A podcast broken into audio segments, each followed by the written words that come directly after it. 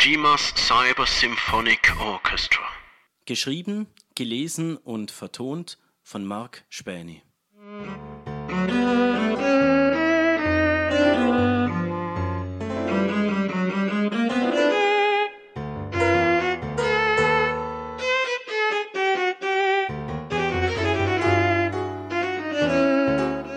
Nach vier Tagen Untersuchungshaft werde ich endlich der zuständigen Justizbeamtin vorgeführt.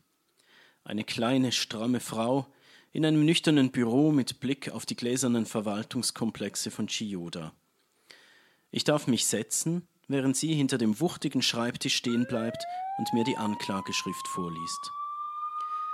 Verbreitung von staatsfeindlichen Gerüchten, Verleumdung einer für den Staat repräsentativen Kulturinstitution, Agitation mit dem möglichen Ziel, den Staat zu untergraben und das integral nationalistische System zu stürzen und so weiter und so fort, Punkt für Punkt.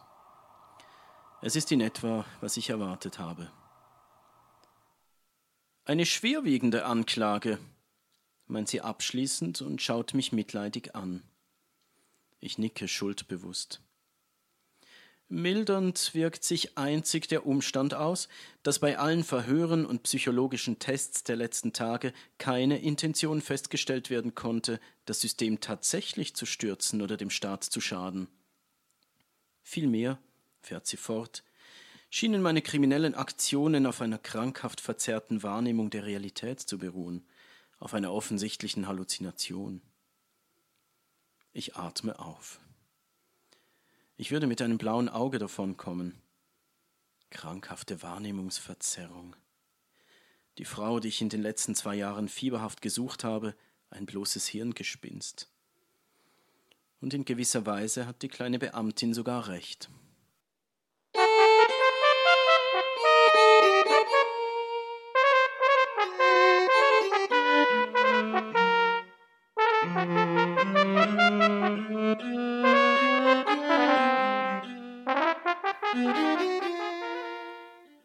Yoshiko ist so weit weg, als hätte es sie nie gegeben.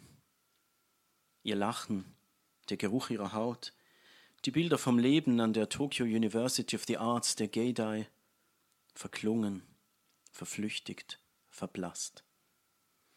Wir besuchten beide Meisterkurse auf höchstem Niveau, sie Cello, ich Flügelhorn. Wir verliebten uns während eines Seminars über synthetische Klangkunst, wo auch das kybernetische Symphonieorchester des Robotikers Hiroko Koshima Thema war. 82 hochentwickelte humanoide Roboter, die auf richtigen Instrumenten klassische Orchesterwerke zum Besten geben. Eine Spielerei für Technikfreaks und Robotikfans würde man meinen, kaum ein Thema für eine angesehene Musikuniversität. Wäre da nicht der rätselhafte Umstand gewesen, dass Dr. Kojimas Maschinen die besten menschlichen Orchester in den Schatten stellte. Und das nicht etwa nur in technischer Hinsicht, sondern auch klanglich, interpretatorisch, in einer Kombination von Gefühl und unglaublicher, aber niemals maschinenhafter Präzision.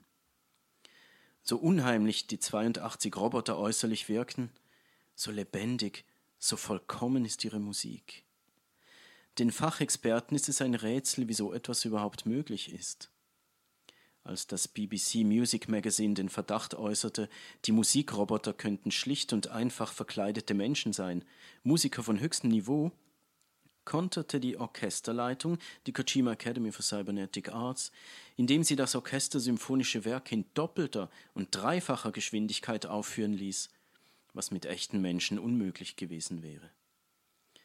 Der Verdacht blieb allerdings bestehen, dass wenigstens vereinzelte menschliche Musiker zwischen den Robotern steckten, und davon war auch Yoshiko überzeugt. Sie hatte im Vorjahr im Rahmen eines Solistenwettbewerbs einem Konzert des Cyber Symphonic Orchestra in Yokohama beigewohnt und war seither vom Gedanken besessen, von der Geidai in die Kojima Academy überzuwechseln. Die private Musikakademie mit Sitz im Herzen von Tokio betrieb neben dem Roboterorchester Grundlagenforschung im Bereich synthetischer und syntheto-humaner Musik und gab sich elitär, abgeschlossen, geheimnisvoll.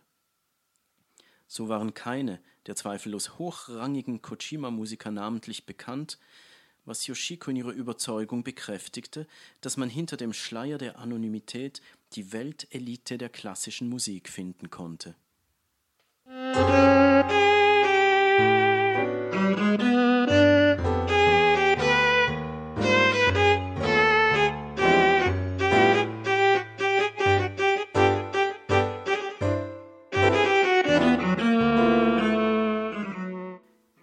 Als die Akademie eine Stelle für Solocellisten ausschrieb, sah sie ihre Chance gekommen.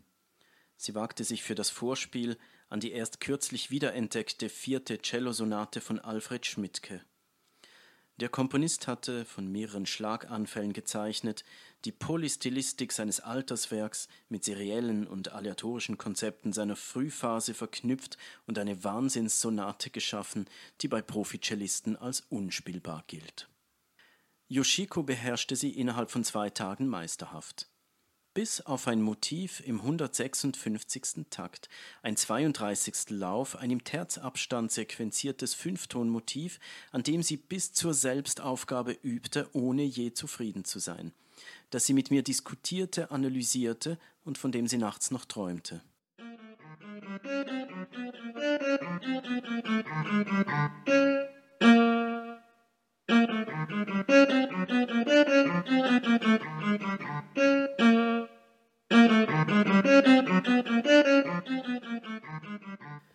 Dass sie die Ausscheidung mit Bravour gewann, überraschte niemanden, außer sie selbst. Ich traf sie kurz nach dem Aufnahmegespräch am Eingang des Hibiya-Parks, fiel ihr um den Hals und gratulierte ihr zum Erfolg. Durch den strömenden Regen funkelten die bunten Leuchtreklamen von Starbucks. Schließlich fragte ich schüchtern, wie es mit uns beiden weitergehen würde. Ich machte mir Sorgen, weil sie bereits nächste Woche vom Campus in die hermetisch abgeriegelten Gebäude der Akademie umziehen sollte. Aber sie lachte bloß und küsste mich auf den Mund. Zwischen uns bleibt doch alles gleich, Akio. Es war das letzte Mal, dass ich sie sah.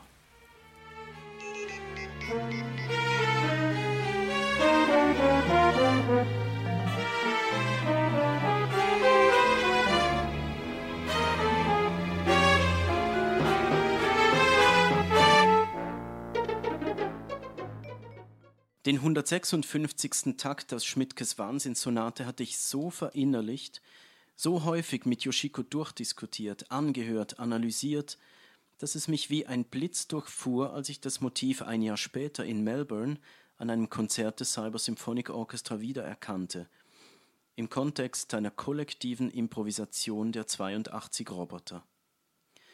Ich hatte ein Jahr lang versucht, mit Yoshiko Kontakt aufzunehmen – in die Akademie zu gelangen, Auskünfte über ihren Verbleib zu erhalten, hatte bei ihrer Familie und bei Freunden nachgefragt, erfolglos. Yoshiko war wie vom Erdboden verschwunden.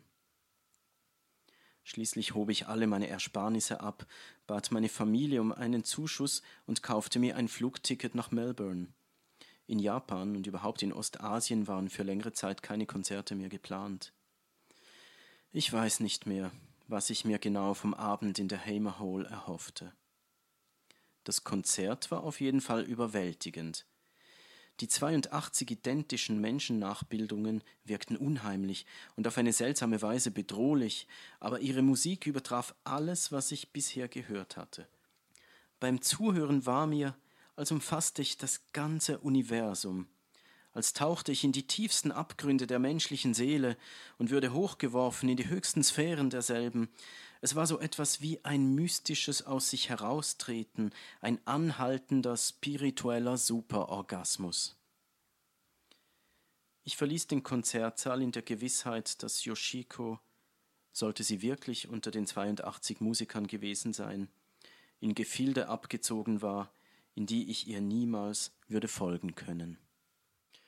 Die folgenden Monate stürzte ich mich in die Arbeit, vertiefte mich in die anspruchsvollsten Partituren, meisterte auf dem Flügelhorn bald die schwierigste Trompetenliteratur, perfektionierte meine Atem- und Fingertechnik und schliff gnadenlos am Ansatz. Und doch schaffte ich es nicht, auch nur annähernd an das heranzukommen, was ich in Melbourne gehört hatte. Dabei versuchte ich Yoshiko zu vergessen, und ertappte mich doch immer wieder dabei, wie ich Medienberichte über das Cyber Symphonic Orchestra verschlang. Immer tauchten die gleichen Fragen auf. Wie kann man sich diese übermenschliche Qualität erklären? Ist das Ganze ein Schwindel? Worin liegt der Trick? Paparazzi versuchten hinter der Bühne Fotos der Musiker zu schießen.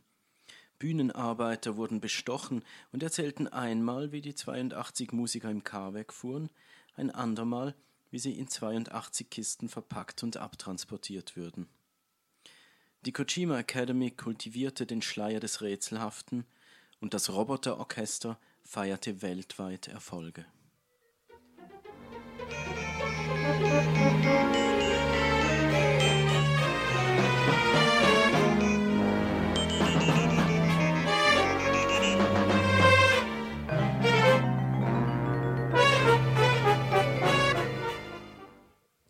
Als ich letzten November vom Londoner Cyborg las, dachte ich mir zuerst nichts dabei.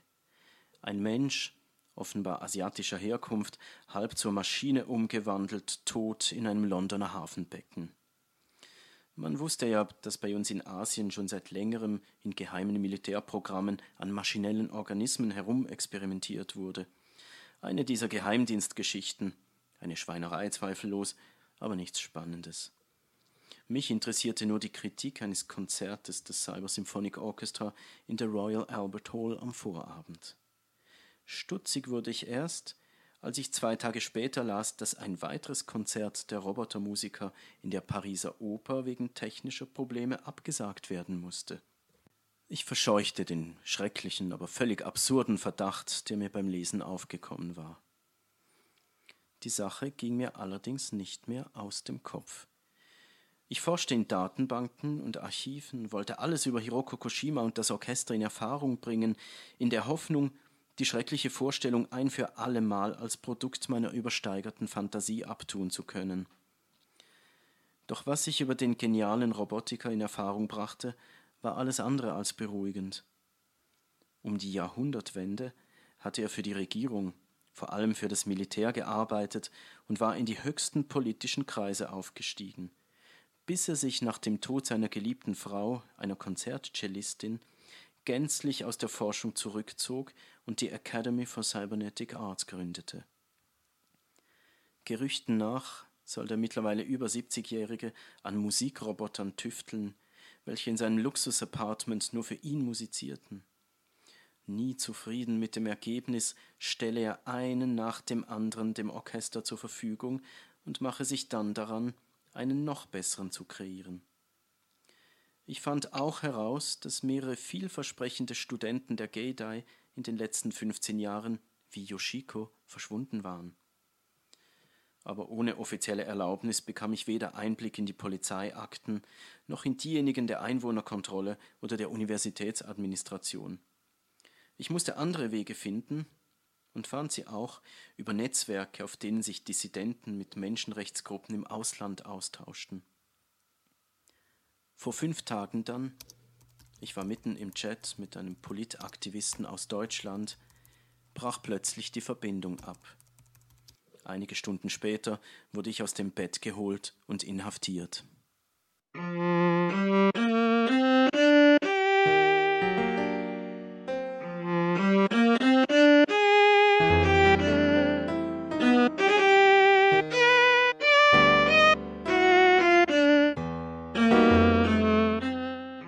Angesichts der geschilderten Umstände sieht der zuständige Richter zwei Möglichkeiten, erklärt die kleine Beamtin. Entweder Sie halten an Ihrer Geschichte fest, dann müssten wir Sie in Behandlung geben ins Matsuzawa. Ich werde nervös, denn ich weiß, was man sich über die psychiatrische Klinik erzählt, seit sie von der Regierung umstrukturiert wurde.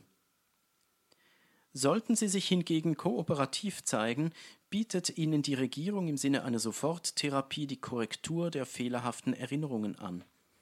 Der Vorgang ist kurz, schmerzlos und wird im unmittelbaren Anschluss an dieses Gespräch durchgeführt. Gezielte Löschung von Erinnerungen. Ein beliebtes Mittel der neuen Regierung. Das hieße Yoshiko vergessen. Das Leben in der Geidai, den Klang ihres Lachens, den Geruch ihrer Haut, die Stunden, in denen wir über den 156. Takt diskutierten, zusammen musizierten, uns liebten.